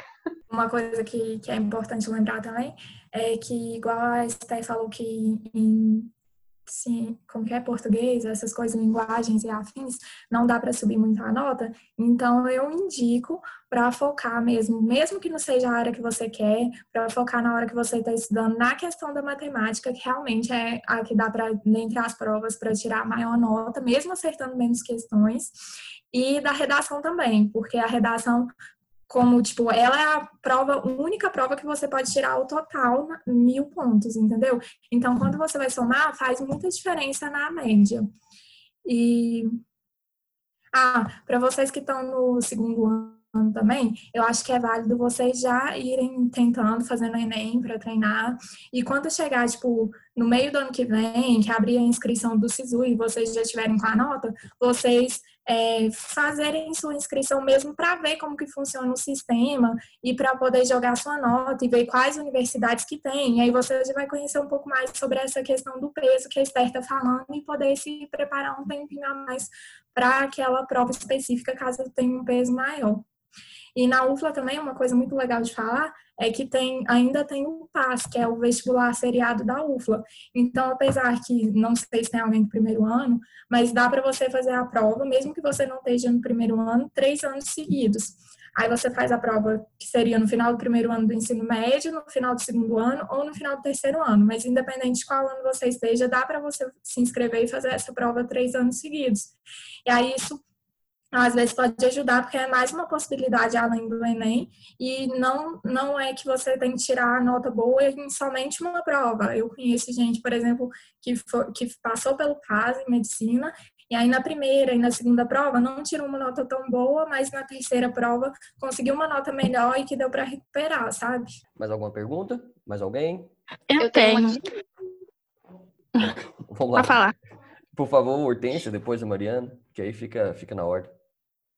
Eu sou Hortência, do segundo ano do ginásio, e eu queria perguntar por que vocês escolheram essas respectivas faculdades? Vocês já pensaram em outras antes de fazer? Ou vocês gostam delas? Só isso. Posso falar então, primeiro? É, ah, pode, pode falar, pode falar.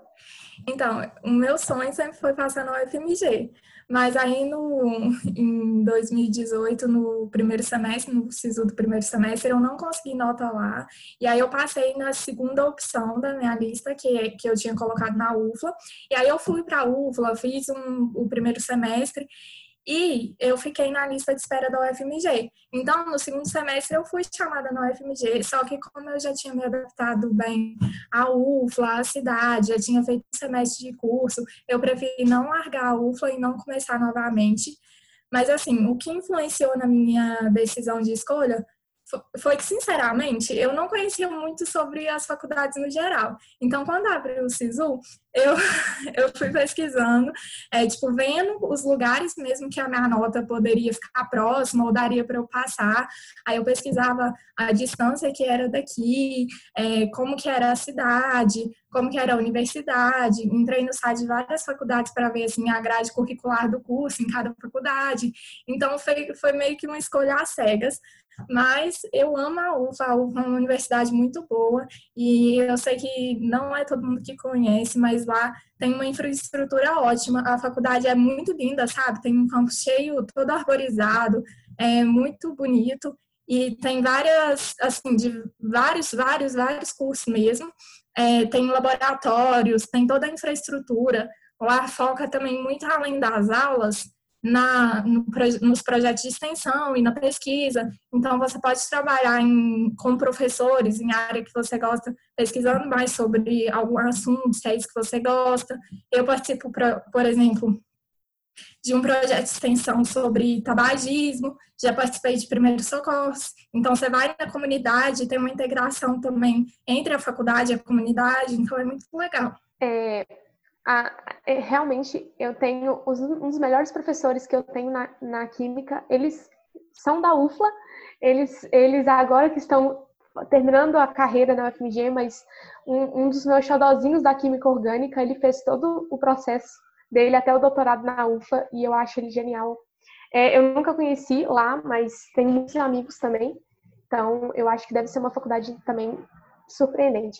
Mas na questão da UFMG, é, da minha faculdade, eu queria uma faculdade que não, não permitisse que eu voltasse para casa, porque eu realmente queria sair de casa. Então, assim, aonde, até onde minha condição permitia. É, em Divinópolis não tinha o curso que eu queria, tinha química licenciatura, mas eu não queria licenciatura, eu queria o bacharelado. Então, eu comecei a pesquisar no terceiro ano. Até o terceiro ano, igual eu tô falando, eu não tinha noção nenhuma de que era. Eu sabia que existia a Universidade Federal, mas eu não sabia nem como chamava, entendeu? Então, assim, é, tinha a UFV, tinha a UFLA, tinha o FOP, tinha em São João del Rei, a UFSJ tem Química Bacharelado, é, tem, é, vários IFs, é, tinha, é, eu nunca tive vontade de sair de Minas, então assim, eu não tinha vontade de ir para o Rio de Janeiro, eu não tinha vontade de ir para São Paulo. Eu tenho dois colegas que um está no Rio de Janeiro e a outra quer ir para São Paulo, então assim, é, já são coisas distintas. Eu não queria sair de Minas. E foi esse meu amigo que hoje mora no Rio de Janeiro que me, me falou da UFMG e foi pesquisando sobre a UFMG, é, entrando mesmo no site e principalmente depois que o ginásio levou a gente na mostra de profissões da UFMG, que assim, eu me apaixonei completamente por aquele lugar. É, eu acho que é um dos poucos lugares onde eu sinto que as pessoas elas têm empatia. Tipo assim, dentro de uma universidade federal, eu sinto muito isso, sabe? É um lugar onde as pessoas estão ali por um propósito, independente de qual seja, sabe? Eu acho que é um lugar é, essencial, qualquer, independente de qual que você entrar. É, você vai encontrar pessoas ali de diferentes é, é, mentalidades, diferentes ideologias, e você tem uma, uma mistura muito grande de gente. Então, isso é sensacional. A UFMG é um campus muito grande, a UFMG tem um campus muito grande. Também é essa coisa que se você é, chegar na portaria, uns 20, 30 minutos para você chegar, por exemplo, na onde eu estudo, que é na, na no departamento de Química, é, lá você tem é, é uma separação é, muito, muito legal de, de questão é, psicológica mesmo, eles, eles, depois de uns problemas que a UFMG veio tendo com essa questão de, de, de muita pressão, é, principalmente nos cursos de exatas, a gente que está de exatas vê muito isso. As pessoas, igual a Nayara está falando, quem nunca saiu de uma prova desesperado, falando que aquilo é para gente louca, que, que nunca vai conseguir. E aí você tem gente que tá, pelo, tá, já passou por aquilo que você passou e fala assim, calma, as coisas são não são tão difíceis assim. Espera. A Nayara mesmo, já liguei pra Nayara falando, Nayara do céu, o que, que é isso? Aonde que eu tô? Sabe? Mas, na verdade, é, é, é, sempre tem aonde você quer que você entre. E eu acho que foi isso que me encantou na UFMG. Ter, é, é, eu gosto muito do lugar e das pessoas que estão lá dentro. Mesmo estando numa área muito difícil de se encontrar pessoas que, assim, param para pensar no outro, porque, querendo ou não, a Exatas é uma área bem distante é, é, em relação, tipo, relações interpessoais realmente são bem complicadinhas, né? É, você encontra pessoas, assim, surreais de maravilhosas, professoras que ligam para você, é, é, que, que, que, que, pensam em você, professores que eu tenho inúmeros professores que mandaram, além das, das ajudas da FMG, mandaram é, é, ajudas deles mesmos para a gente, tipo, ah, você não tem um notebook? Você se inscreve aqui no meu, no meu formulário que eu posso, às vezes, te ajudar a comprar um notebook. Meu professor de orgânica, eu acho que ele ajudou umas três alunos da minha sala a comprarem um notebook agora, nessa, nessa época de, de pandemia. Então, assim, é, a melhor forma de você conhecer o lugar onde você quer entrar é conversando com pessoas. Mas se você tiver a oportunidade de ir visitar, né, quando a gente tiver a oportunidade de novo de poder sair de casa para poder visitar os lugares, é, não percam a oportunidade, porque é, eu falo pela UFMG e pelas federais, que são um lugar que, apesar de você ter maior independência, que também tem prós e contras, né, que você começa a ter a, a dar conta seu, de você próprio, é, lá dentro é, é, é, é outra. É, você não sabe até você estar tá lá dentro o quão, o quão libertador é você poder conversar com pessoas sobre tudo e, e, e ser, e ser a pessoa simplesmente parar para te ouvir e falar: olha, eu acho que concordo, eu acho que eu não concordo, e te rebater com outra ideia. Isso é, é genial, sabe? Então é só pesquisando mesmo e conversando com as pessoas que, que pelo menos para mim, foi isso. Eu fui atrás de gente que estudava na FMG e fui na amostra de profissões e aí eu me apaixonei e falei, é, é lá mesmo que eu quero ficar. Eu queria comentar rapidinho essa questão do auxílio psicológico que a Esther falou. Isso é muito importante realmente, porque não é só no processo do vestibular que a gente fica tenso, nervoso, preocupado com várias coisas para estudar. Quando você entra na faculdade é um mundo tipo totalmente diferente. Você tem que redescobrir como que é o seu jeito de estudar, porque eu até entrar na faculdade eu não sabia como que eu aprendia, sabe? E lá na UFLA também tem essa esse auxílio psicológico tem até um núcleo de saúde mental, que aí tem, tem psicólogos, psiquiatras disponíveis. A UFLA também preza muito pela, por essa questão da humanização, da ajuda aos, aos alunos mesmo, sabe? E dentro do curso de medicina, eu acho que o legal lá na UFA é que as turmas são pequenas, são geralmente de 30 a 40 pessoas. Então, os professores têm um contato muito próximo com os alunos e a gente tem essa possibilidade de pedir ajuda, às vezes mandar mensagem no WhatsApp, conversando com o professor, sabe? Se você não entendeu alguma matéria também, pode pedir para os colegas a ajuda. Lá na UFLA tem a questão do apadrinhamento dentro do curso de medicina, que é assim, é uma turma que está na sua frente é, cada veterano escolhe um calouro para apadrinhar e aí ele vai te passar resumos, dicas de como que é cada período. E isso é muito interessante porque você já não entra tão perdido, você já tem um norte de como que você, o que, que vai ser mais difícil, onde você tem que estudar mais. Mariana, você ia fazer sua pergunta? Então, tipo, igual a Ana falou que ela jogou a nota dela no SISU, como é que é o processo, tipo, do SISU, do ProUni, esse trem assim? Pode responder, Ana. Quer responder primeiro? Pode. É, tipo assim, eu não sei se mudou alguma coisa, porque eu li no Instagram que tinha mudado algumas coisas no SISU, mas o SISU, na época que eu fiz, você escolhia a primeira e a segunda opção. E não necessariamente precisava ser no mesmo curso e na mesma faculdade. Você poderia escolher a primeira opção, por exemplo, Química na UFMG, segunda opção, Engenharia Civil na UENG, entendeu?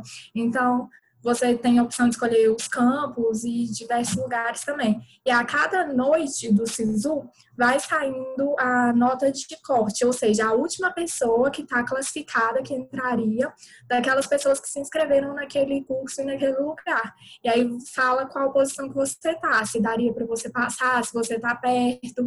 E aí a partir disso você pode ir mudando também durante os dias da inscrição. Aí você pode, por exemplo, ah, você viu que sua nota está muito longe para um lugar. Aí você coloca numa universidade que, tá, que a sua nota daria para você entrar.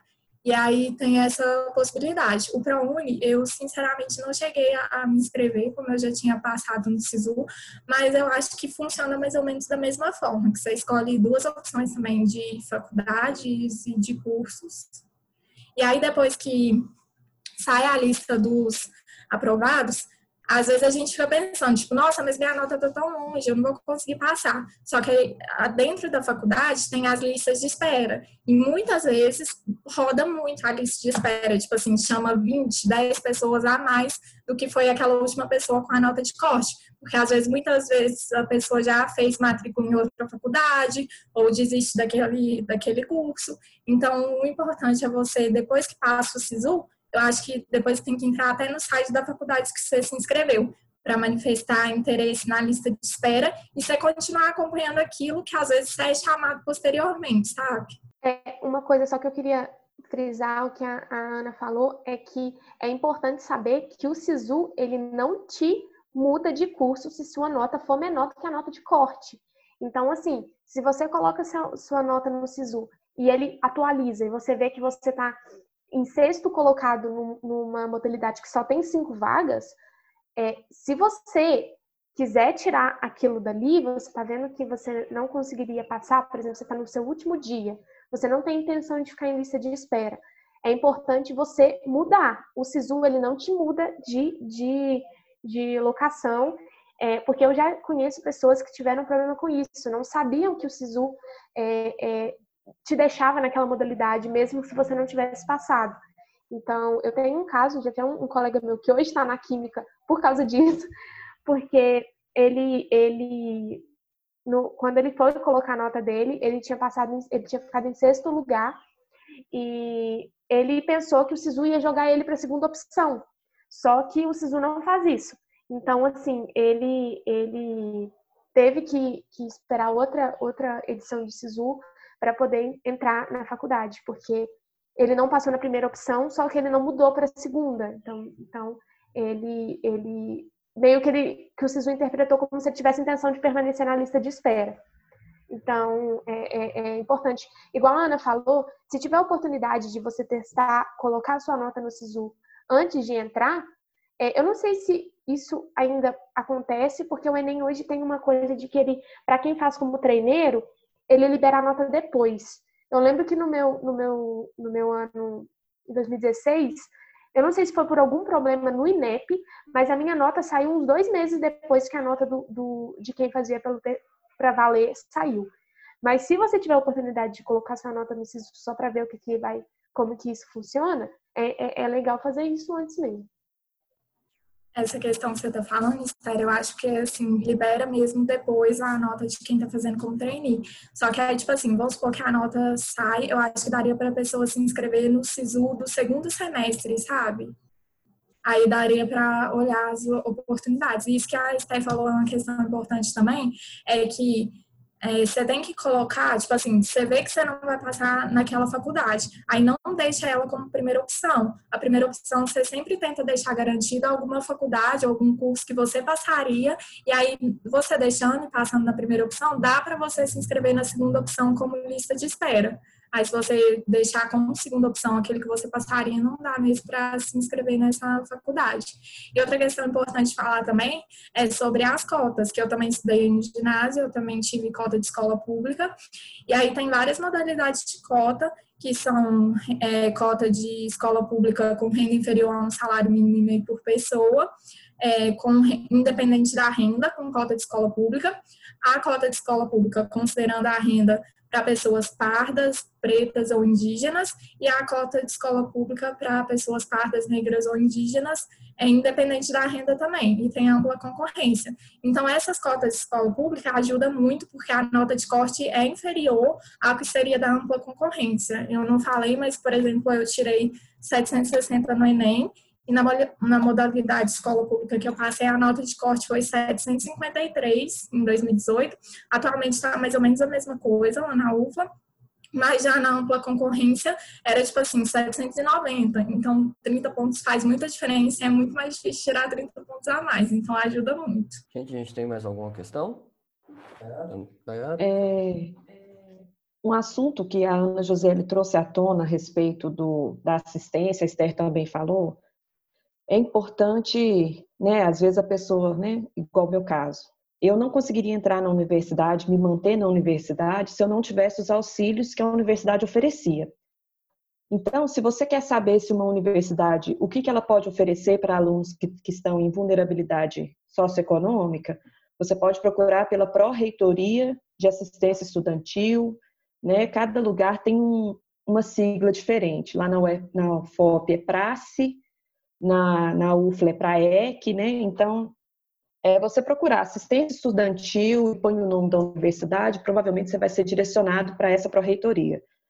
Lá você pode analisar é, o que, que a, a, universidade pode te oferecer. Né? E isso muda de universidade para universidade. A UFMG, ela tem um processo, é, depois a Esther pode complementar, né? tem a ideia da, da moradia, do, né, que é o alojamento e tudo, mas isso cada universidade tem um tipo. A UFLA oferece bastante coisa, né? Quando eu fui para lá, eu morei no alojamento, consegui vaga de alojamento e na época estava começando o Reúne, né? Que foi um processo de extensão. O curso de matemática foi criado por esse processo e eu acabei é, tendo que optar porque eles não estavam tendo verba suficiente para atender a todos os alunos. Então, a partir do momento que eu consegui o alojamento, eu não consegui a bolsa atividade, que era uma bolsa que na época eu recebi, a pessoa recebia 180 reais e cumpria uma carga horária, se eu não me engano, de 20 horas por semana. Né? Uma amiga minha do curso de matemática, ela tinha essa bolsa e ela trabalhava meio que na secretaria de um outro departamento. Ela fazia xerox e tudo, e era coisa de quatro horas por dia que ela cumpria, então era bem tranquilo. Então, cada universidade tem, né? Eu também consegui essa questão do, da alimentação, então eu pagava um real no restaurante universitário, isso ajudava bastante. Na época, a UFLA não oferecia jantar, então a gente podia comprar uma marmitex e deixar, né, para poder quem, para poder jantar, né? Então, já o FOP já era um pouco diferente. É, quando eu consegui entrar, que eu dei entrada na documentação, eu consegui auxílio transporte, porque eu conseguia moradia estudantil em Mariana. Então, eu morava na República, e nessa República a gente só tinha gastos com. A gente pagava água? Não, a água não pagava, né? Não, água não. A gente pagava luz, internet e só. Porque a gente não pagava aluguel, né? As casas eram da universidade. Então a gente tinha uma caixinha, né? Eu pagava, isso foi em 2010, eu pagava coisa de 60, começamos pagando 60 reais por mês, incluindo essas taxas e produtos de limpeza. E vamos dizer assim, o grosso da cesta básica, então assim, a casa tinha café, açúcar, feijão, arroz. Então, se você fosse fazer uma comida, você não precisaria comprar essas coisas. É, e aí na UFOP, a, eu também, é, também fui classificado como vulnerabilidade, então eu tinha 100% de bolsa alimentação.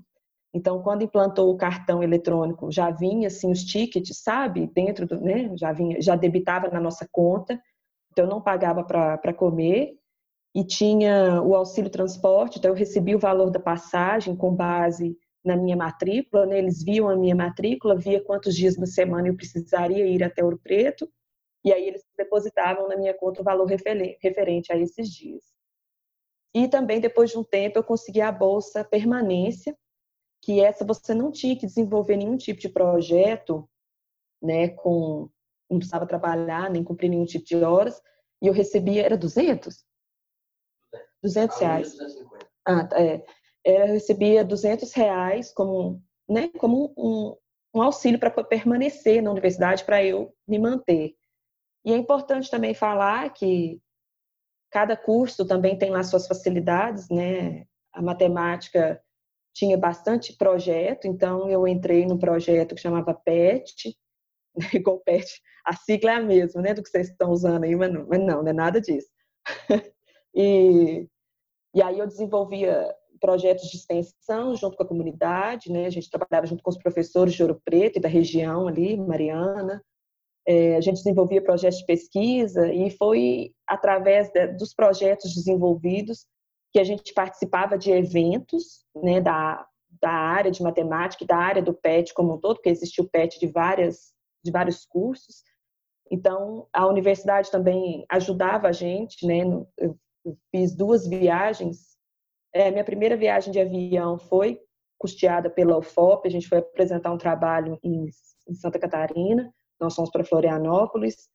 Então, assim, a universidade ela tem né, é, várias formas de auxiliar a pessoa, o estudante que tem vulnerabilidade econômica. Então, se você né, tem medo, ah, eu tenho medo de mudar de cidade e não ter dinheiro para me manter, além do que as meninas falaram, né, o importante é você conversar com alguém que já estudou lá, né? Eu e o Hélio conhecemos pessoas de várias universidades, a Esther e a Ana José, que são os primeiros que vocês estão vendo aí, elas também conhecem pessoas que estão em outras faculdades, então seria importante vocês é, precisarem, elas são ponte, né? Às vezes vocês não querem saber da UFMG, mas quer saber dessa do Rio de Janeiro, a Esther, para ter o contato do colega, entender?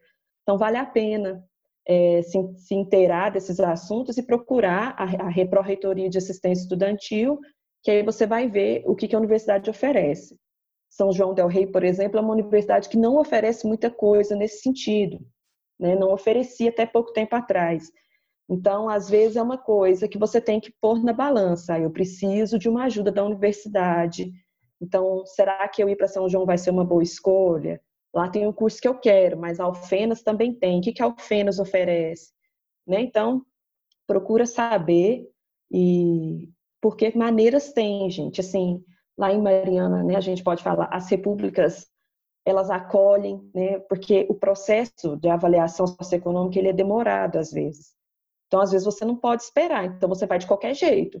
Ah, entrei, entrei. Então a, a República ela oferece um tempo para você fazer esse processo até sair seu resultado, né? Então assim, os estudantes se ajudam. Essa ideia da empatia que a Esther falou, ela acontece mesmo. Então todo mundo entra perdidinho. Eu adorei a ideia que a Ana José falou que o curso de medicina tem essa ideia de apadrinhar, achei lindo, porque a gente chega, aquilo tudo muito grande, o campus enorme, tudo muito novo, a gente, o pessoal tem um linguajar próprio, ah, o RU é bandejão, é isso, a gente não sabe nada. Então, é, é, o Mamute, na época que eu estudei em Lavras, era, era o, era esse ônibus que rodava era outro, chamava Elefante, era um mais pobrinho. Aí depois que eles mudaram, ainda tem, tem ainda tem o Elefante. Tem? Tem ah, os dois. tá vendo? Então, assim, essa ideia de você buscar ajuda, eu acho importante. os estudantes sabem, gente, todo mundo sabe como que é difícil os primeiros dias. Então, você ter alguém para você mandar uma mensagem, os grupos de Facebook, por mais estranho que pareça, é um ótimo, sabe, um ótimo lugar para isso. A gente tem a página da República que a gente morou, dessa República Federal. Então, direto chegava a mensagem: Oi, eu estou me inscrevendo na UFOP, passei, eu não tenho onde ficar, vocês têm indicações. Então, assim, é, ninguém quer, a universidade não quer que o aluno vá embora e os colegas muito menos. Então, se a gente cria sempre uma rede de apoio, a gente recebe. Eu tenho colegas né, que estudaram comigo no ensino médio que estão em Lavras. Eu mando mensagem para ela: Oi, Andressa, tem uma ex-aluna minha que passou, será que você tem alguma ideia? Então, assim, a gente, a gente cria essas redes. Então, não é vergonha é, você chegar: Ô, Elton, você conhece alguém em tal cidade? Eu, né, eu passei, eu queria entrar, mas eu estou com medo. Então, eu acho que vale a pena é, essa ideia socioeconômica, a universidade ela ajuda, então procura saber e procura entrar em contato, como a Esther falou, a Gisele falou, as pessoas que estão lá. Isso vai ajudar vocês bastante. É, só para complementar esse negócio da ajuda da UFMG, que eu não falei muito, é que ela, ela, a UFMG ela separa em três níveis, né, de, de para ajuda socioeconômica. É, no meu caso, eu fui classificada como nível 2, então eu não poderia pedir a moradia, mas tenho amigos que estudam comigo que são nível 1 e eles têm direito à moradia. E é, na teoria, a moradia estaria aberta para todos os níveis. Só que a quantidade de gente no nível 1 de, de carência é, é, muito grande. Então, assim, às vezes nem, não é nem, nem suficiente a quantidade. Então, é, a, a, a moradia é gratuita, você não precisa pagar nada para estar lá. Só que é um pouco diferente do que a Nayara falou na questão da alimentação. É, eu tenho, assim, 99% de certeza que você não precisa pagar as questões das contas, mas a alimentação é por sua conta.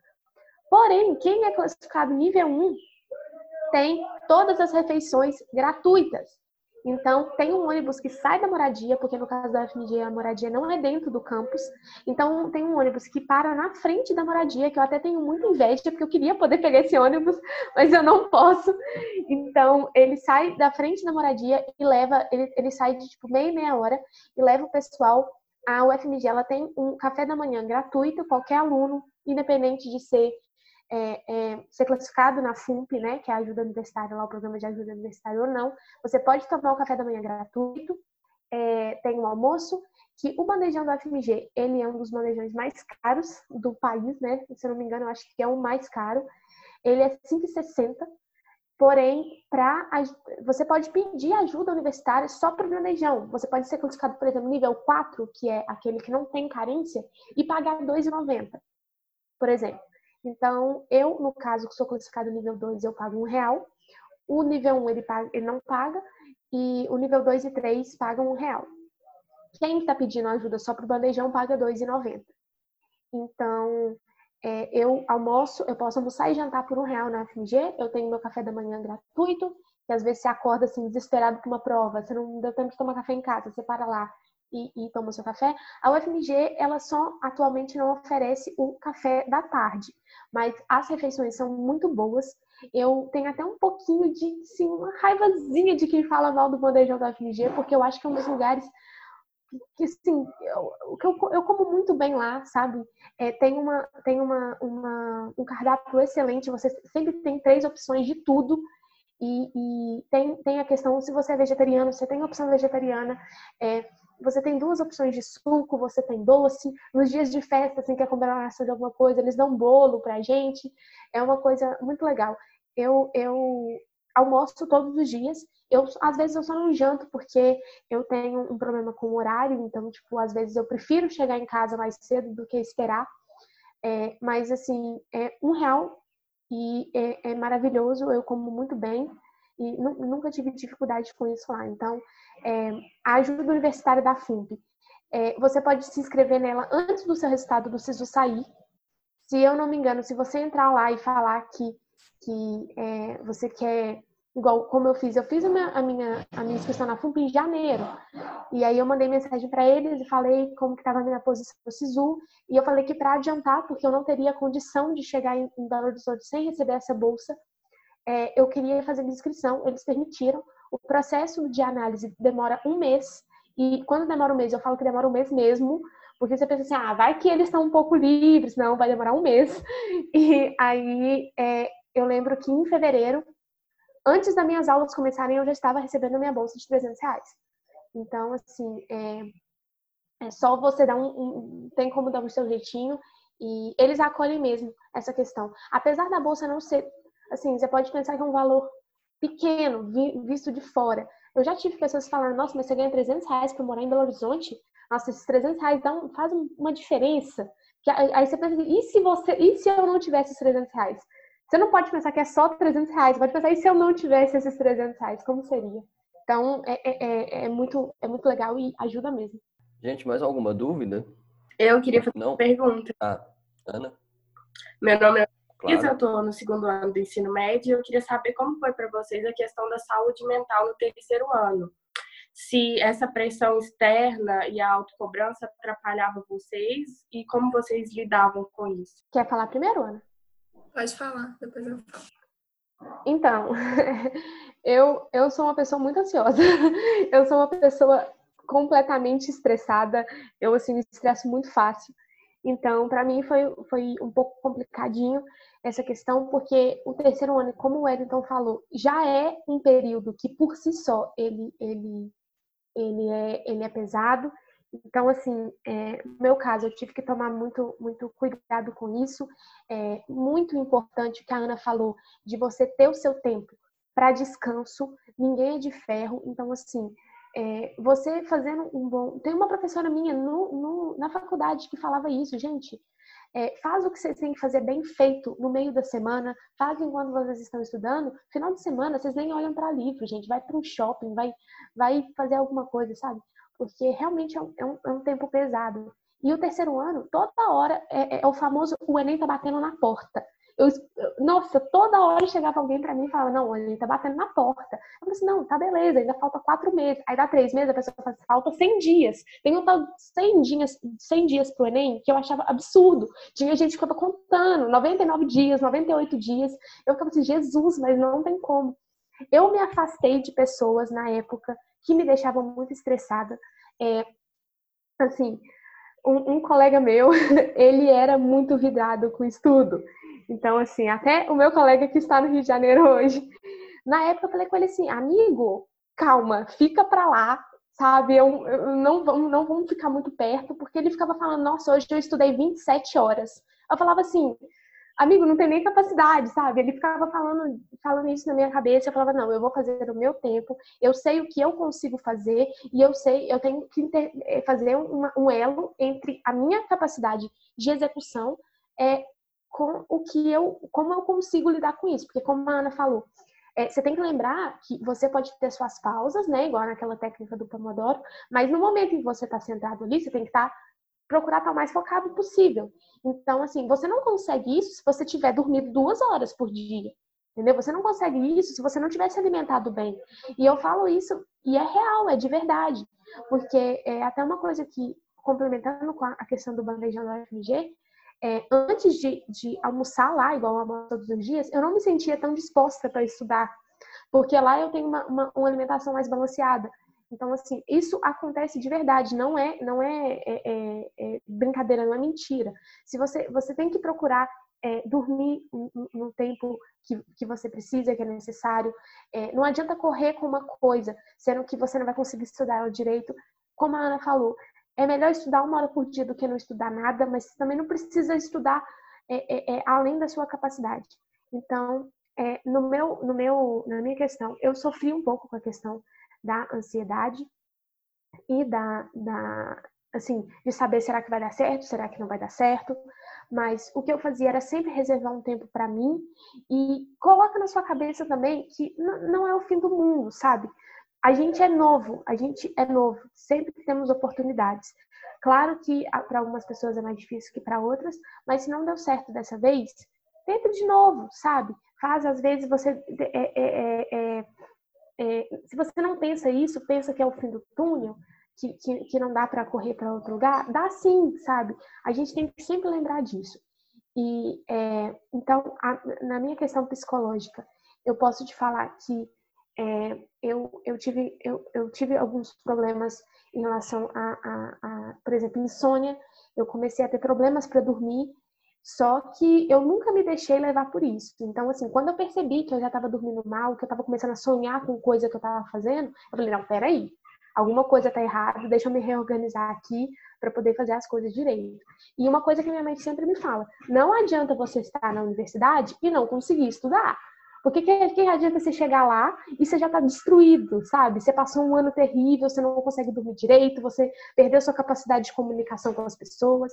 Então, é, eu acho fundamental.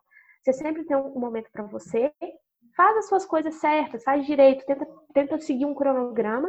Pra, chegou ali 5 horas da tarde, você já estudou tudo que você tinha que fazer? Para, vai assistir um filme, vai jogar um jogo, vai conversar com sua família, vai sair, né, quando a gente puder sair de novo mas é, é, é, é, é muito fundamental você também é, saber qual que é o seu limite e respeitar esse limite, pelo amor de Deus. Não, não vá é, ultrapassar um limite que depois, às vezes, você não consegue voltar. Isso é muito perigoso também. Eu acho que a Esther falou assim, tudo que precisava, e só para complementar é, essa questão de limite, ainda mais vocês que agora está nessa época de pandemia e está todo mundo muito confuso. Na minha época, no, no no terceiro ano e no ano que eu fazia cursinho, eu também ficava muito ansiosa. Toda hora que eu pensava na prova do Enem, eu ficava nervosa. No dia da prova mesmo, eu ficava muito nervosa. Aí, uma coisa que me ajudou muito, além de ter esse momento para descansar, é que eu fazia atividade física todo dia. E isso é muito importante, além de dormir bem, é, se alimentar de uma forma saudável, você ter um momento de fazer algo que você gosta. Eu gostava, por exemplo, de ir na academia. Então, eu reservava aquele momento momento do dia, sempre ia. E essa organização dos estudos também, de você, ainda mais nessa época agora da pandemia, né? Você organizar, tipo, o que, que você vai fazer cada dia, é, tentar estudar, cumprir aqueles é, aqueles planejamentos, aquelas metas que você fez, se recompensar quando você conseguir alcançar alguma pequena meta. É importante também não fazer, tentar fazer, tipo, planejamentos, metas muito grandes, tipo assim, ah, vou estudar todo o conteúdo de matemática, porque você sabe que você não vai conseguir cumprir aquilo num dia. Então, você vai dividindo em subtarefas, e é assim que você conseguir alcançar aquilo, você tira um momento para assistir um vídeo no YouTube, para fazer algo que você gosta, sabe? E uma coisa também, assim, que para mim é muito, me ajuda até hoje, não sei se, se funciona para todo mundo, mas aqui tem uns aplicativos é, grátis na internet sobre meditação. Eu acho que é aquele momento que você está se concentrando no momento presente e você consegue respirar, pensar melhor nas coisas, te, me deixa muito mais calma, sabe? E outra questão que a Esther falou que é muito importante é que, tipo, a gente sempre fica pensando, nossa, mas eu preciso passar, eu preciso passar no curso. Mas se você não passar naquele momento, vai ter outras oportunidades. Você pode estudar de novo ano que vem, igual para mim. Eu fiquei muito triste quando eu não passei no terceiro ano. Mas hoje eu vejo que foi uma coisa muito boa para mim, porque nesse ano de cursinho que eu fiquei estudando a mais, é, eu consegui evoluir muito mentalmente, consegui no, no, ano depois fazer um Enem mais tranquilo, consegui lidar melhor com aquilo que, com aquela ansiedade que eu tinha. E na hora da prova do Enem também uma coisa que me ajudava era quando eu ficava muito nervosa, começava, não conseguia pensar em nada das questões, eu parava, respirava e voltava o foco, sabe? Dá uns dois minutinhos para você descansar, porque não adianta você ficar lendo, lendo quando você não entende. Às vezes você não está conseguindo uma questão também, você pula ela, vai para a próxima e depois você tenta voltar, se sobrar tempo. Gente, a gente tem mais alguma participação, alguma dúvida? Tranquilo? Eu não sei como é que tá o tempo das meninas também, acho que a gente já é, ocupou quase duas horas aí do, do dia de vocês, acho que funciona é, funcionou bem, né, a, a, nossa, o nosso contato aqui. Acho que muito do que foi falado eram dúvidas que persistem na cabeça de quem está nesse momento, né, de, de, terminando o ensino médio, não sabe qual rumo tomar, ou que, a, a gente vê que quem está aqui tem essa preocupação mesmo em estar tá pensando em universidade, isso é importante. Eu queria deixar o espaço aí, se vocês quiserem falar mais alguma coisa, quiser pontuar mais algum, e, e já agradecendo aí também pelo tempo dedicado para a gente. É, na verdade, eu que agradeço, porque eu sempre falei com vocês também que eu acho é, isso muito importante, você ter uma pessoa é, que, que está disponível para poder é, te mostrar como que foi a sua experiência e, e às vezes pontuar coisas que, que para você é fundamental. Eu, assim, tive a, a, a, a sorte de ter a Nayara e o Wellington, que foram, assim, duas pessoas que me ajudaram muito, muito mesmo. Eu falei para a Nayara que quando, se eu tiver dois filhos e um deles for homem, vai ser o Wellington e a minha filha vai chamar a Nayara, porque, assim, foram pessoas fundamentais, o Tião também da, da biologia. Então, assim, é, é, eu quero só, tipo, finalizando, é, falar que se eu, eu, estou disponível, eu posso ajudar da maneira que eu conseguir. É, é, se alguém precisar também de um lugar para ficar em Belo Horizonte, caso entre na FMG, eu, hoje eu moro com a minha prima, então assim a gente tem um lugar lá para poder te receber até você é, conseguir um lugar para ficar. É, e só lembrando que a gente aqui em Tapsirica, a gente tem, querendo ou não, a gente tem uma visão um pouco reduzida das coisas. Foi é, como a Nayara e a Ana falaram, quando você chega lá, você tem um, um outro mundo. Então, assim, é, se você é, tiver a tendência a se acomodar, tenta ir contra isso, tenta, tenta pensar que, que se você não se mover, as coisas não mudam. Então, isso que eu pensava, quando eu falei assim, nossa, eu vou para Belo Horizonte, um lugar, uma cidade grande, uma cidade, eu nunca, eu sempre vivi aqui, eu, eu não saio, eu nem ia em festa, aqui em Tapsirica mesmo, como que eu vou parar em Belo Horizonte? Mas eu pensava, se eu não sair daqui, eu não consigo mudar a minha forma de ser, eu não consigo, é, é, eu não vou conseguir ser mais expansiva. Você acha que há dois anos atrás eu conseguiria estar conversando com vocês aqui hoje? Eu não conseguiria. A Nayara sabe, eu conversava com ela na aula. Então, assim, é, é uma coisa que me ajudou muito. É difícil, não é um processo fácil, mas nada é simples. E você vê depois as suas, as suas recompensas. Hoje, eu me sinto muito bem em poder é, é, conversar com as pessoas sobre isso e incentivar, porque é isso que falta. É, é, é você mostrar para as pessoas que tem como e não é o fim do mundo. Então, assim, por favor, se vocês tiverem é, é, condição, se vocês tiverem a oportunidade, lutem contra essa tendência de estagnação, porque as coisas são muito maravilhosas fora, sabe? Você, quando você entra no meio acadêmico, é, eu falo isso pela química, é, é, como o Elton falou, não é como a gente aprende no ensino médio. Pode ser mais difícil, pode ser mais difícil, mas se realmente aquilo é gratificante para você, o seu mundo se abre, sabe? É uma coisa que você vê oportunidade em todos os cantos. Você gente, vê gente que já passou por tu, por muita coisa que você fala, nossa, eu posso seguir o que essa pessoa fez, mas em vez de fazer isso, eu vou fazer tal coisa. Eu, eu conheço um, colega, um, um meu, o meu orientador, né, que hoje eu trabalho no laboratório. O meu orientador, ele é de contagem. Ele é uma pessoa super humilde. Ele, ele tinha, a família dele passou por muitas dificuldades quando ele era pequeno. E ele já viajou o mundo. Ele passou um ano na Europa, ele viajou o mundo inteiro. Ele recebeu em euro. Ele, assim, hoje ele compra o que ele quiser, sabe? Quando ele quiser.